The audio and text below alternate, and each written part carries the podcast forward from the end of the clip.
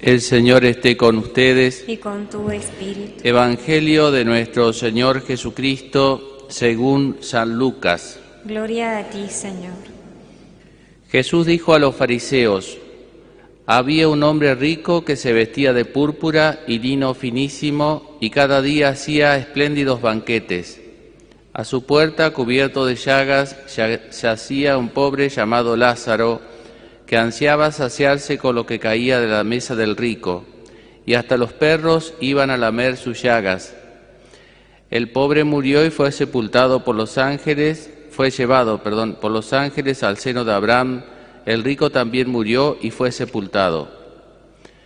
En la morada de los muertos, en medio de los tormentos, levantó los ojos y vio de lejos a Abraham y a Lázaro junto a él. Entonces exclamó, Padre Abraham, ten piedad de mí y envía a Lázaro para que moje la punta de su dedo en el agua y refresque mi lengua, porque estas llamas me atormentan. Hijo mío, respondió Abraham, recuerda que has recibido tus bienes en vida y Lázaro en cambio recibió males. Ahora él encuentra aquí su consuelo y tú el tormento.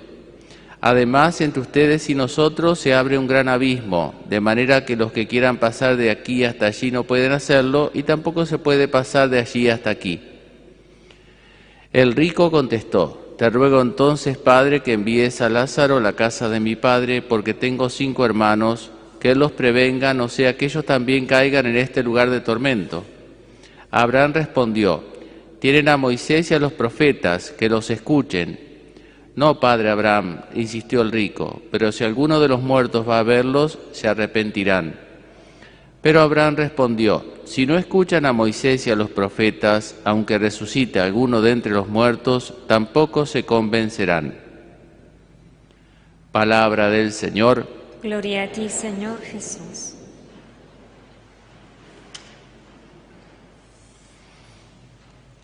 Queridos hermanos, nos propone la liturgia de este, de este domingo, ya de misa de domingo, este texto del rico Epulón, Epulón significa banqueteador, y el pobre Lázaro. Un texto que hace referencia al, al destino final, a la escatología final que se suele decir, ¿no? al cielo y al infierno.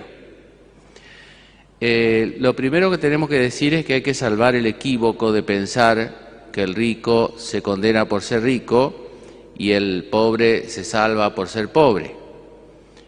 Porque eso es una distinción sociológica y, sabemos que Jesús dice varias veces en el Evangelio que no es lo, lo de fuera lo que hace bueno o malo al hombre, sino la que- lo que sale del corazón. Entonces lo primero que tenemos que decir es que el rico se condena por ser avaro, por ser mezquino, por no tener compasión. Y el pobre se salva por su humildad, por su, digamos, eh, sí, aceptación, confianza. Eh, de por sí, si bien la riqueza en sí misma o la pobreza en sí misma no son vehículos de salvación o de condenación, eh, cada uno de esos, como tantas cosas externas, tienen sus pros y sus contras.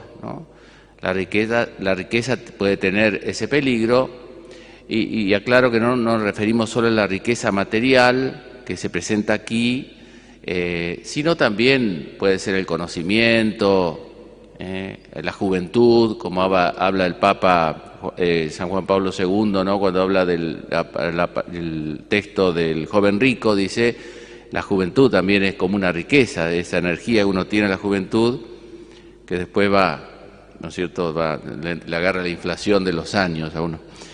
Eh, bueno, y entonces digo, cada uno tiene, entonces la riqueza tiene ese eh, peligro y la pobreza tiene el peligro de que puede llevar a la persona al resentimiento, a la envidia. Entonces lo primero que tenemos que decir es eso, ¿no?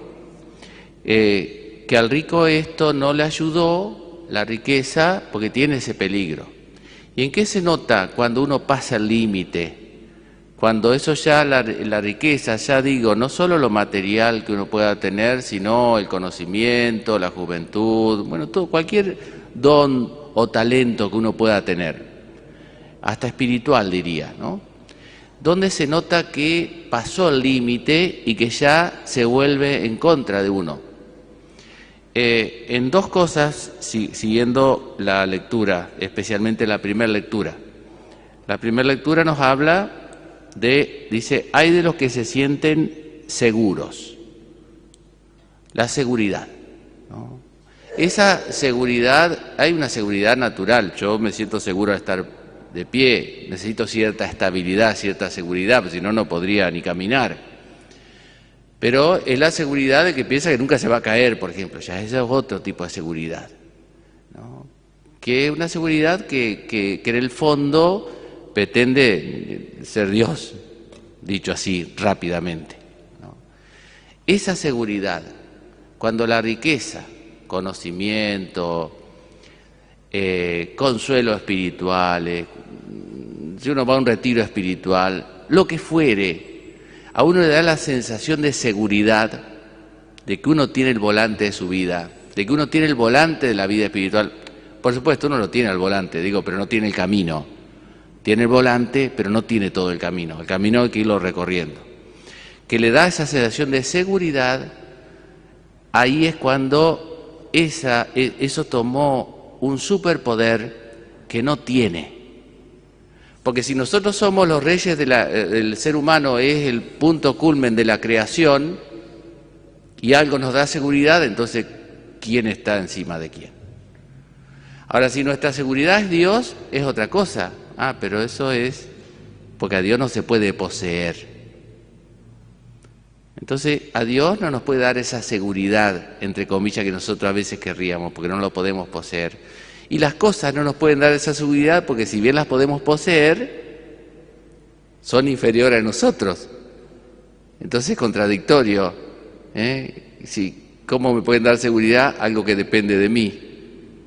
Bueno, entonces lo primero es la seguridad.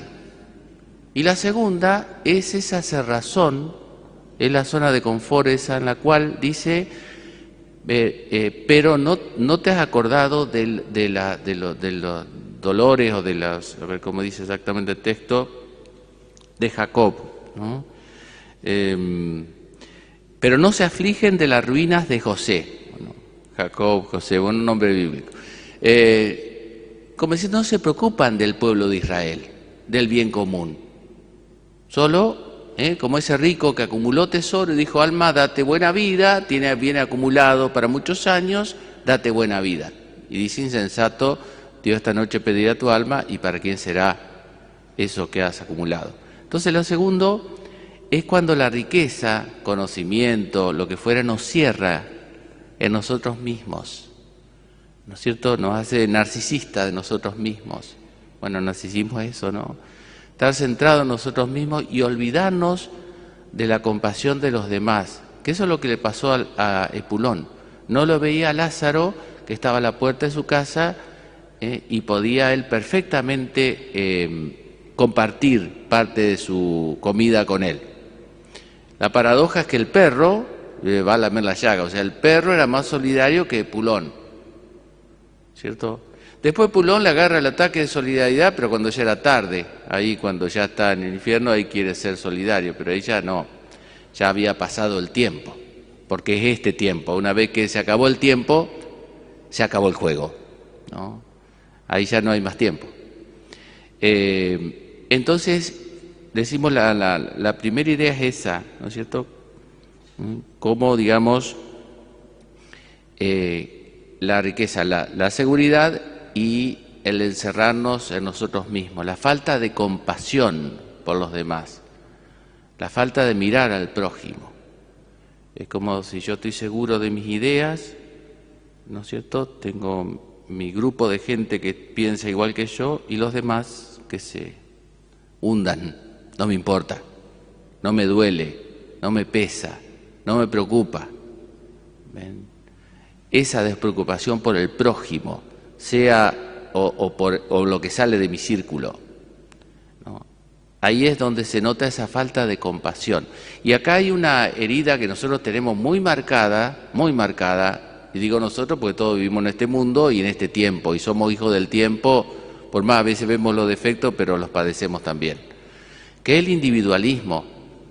Pero hoy en día se piensa que uno es feliz, cada uno es feliz, autorrealizándose, pensando en sí. Tenés que pensar más en vos mismo, le dicen a uno, ¿no? Le dicen, eso es ser feliz, pensar en uno mismo, pensar en el prójimo, pensar en los demás, no se ve como un camino de felicidad. Por supuesto que hay caminos, a veces uno piensa en los demás de un modo malsano, ¿no es cierto? Olvidándose de sí eh, por una falta de amor a sí mismo, sano amor a sí mismo, ¿no? Eh, como hemos dicho otras veces, ¿no es cierto? Si uno, el amor a los demás también incluye el amor a sí mismo. Es decir, si yo no, no me amo a mí mismo de verdad, eh, no puedo amar a los demás, pues nada, nada de lo que no tiene, ¿no? Entonces yo busco mi bien y busco el bien de los demás. Pero me parece que hay una tentación muy grande en nuestro tiempo de pensar ese individualismo, de pensar que yo me salvo y después los demás le tiro algunas migajas pero yo me salvo autorrealizándome y no me doy cuenta que yo me autorrealizo con los demás también, eh, compartiendo los dones que Dios me ha regalado a mí, compartiendo eso. Entonces, el compartir las riquezas, sea en el orden, ya digo, material, espiritual, el tiempo, a veces es más fácil compartir dinero que compartir el tiempo, conocimiento, etcétera, toda la riqueza que uno pueda, los talentos que uno tiene, ese es un camino de salvación y un camino de que esa riqueza eh, redunde en un beneficio para el prójimo. Y del otro lado, la gratitud. La gratitud frente a ese bien. Hoy teníamos una misa ahí en la isla eh, eh, digamos, la capilla San Miguel, un grupo, dos grupos el San José y el San Miguel, adolescentes, niños ahí que están entre la niñez saliendo. Entonces les decía a los niños que los chicos suelen tener esa gran tendencia, ¿no es cierto? Que es natural en parte, pero que hay que saberla educar, que es mío, todo para mí, recibir, recibir, recibir. Y se olvidan, te piensa que la madre es un robot, que el padre, ¿no es cierto? Se olvidan que son seres humanos los demás. Se olvidan de que se cansan, de que no se cansan, se olvidan de eso. Le falta, veo que la empatía a los chicos les cuesta mucho, la tienen que ir trabajando. Eh, se olvidan de eso y se olvidan de la gratitud, de dar gracias. La gratitud, se vuelven exigentes con sus padres. Y eso si bien es natural en la niñez, porque uno tiende a, sentirse el centro del universo, pero una buena educación en la familia tiene que al chico irle abriendo algunas ventanas, porque Dios me libre y me guarde cuando sea grande, será el pulón, será el rico pulón, con su conocimiento, con todo, pero será el rico pulón, porque no va a saber compartir con los demás, no va a saber ver al otro como un ser humano, un ser libre, necesitado, no, lo va a usar, lo necesita, lo usa, no lo, un electrodoméstico, y después va a carecer de gratitud, de ese gran mal que hay en nuestro tiempo, de la gratitud. Bueno, que Dios nos dé la gracia entonces de, vivir esto de esta manera. Es sencillo porque es la, la lógica del amor, ¿no es cierto? La lógica de que Dios me ama, y yo me amo a mí mismo porque Dios me da esa capacidad de amar y de ese amor de Dios y a mí mismo brota el amor a los demás. Y esos tres amores se retroalimentan. Y si falta uno de esos tres amores, eh, se cae. Ya el amor se caricaturiza, ya toma otros matices. ¿no?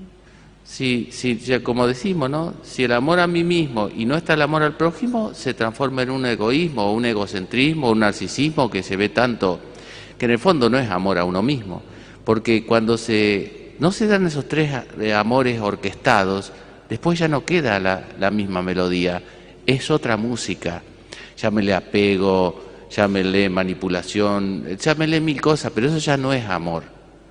El amor verdadero es así, tiene esa lógica interna, es, esa genética interna que brota de Dios, pasa por mí, me, me llena a mí y de esa, de esa agua yo riego a los demás. ¿Cierto? Si no llueve no puedo tener el agua. Y si yo no tengo el agua para mí, no puedo darla a los demás si yo no me amo sanamente a mí mismo.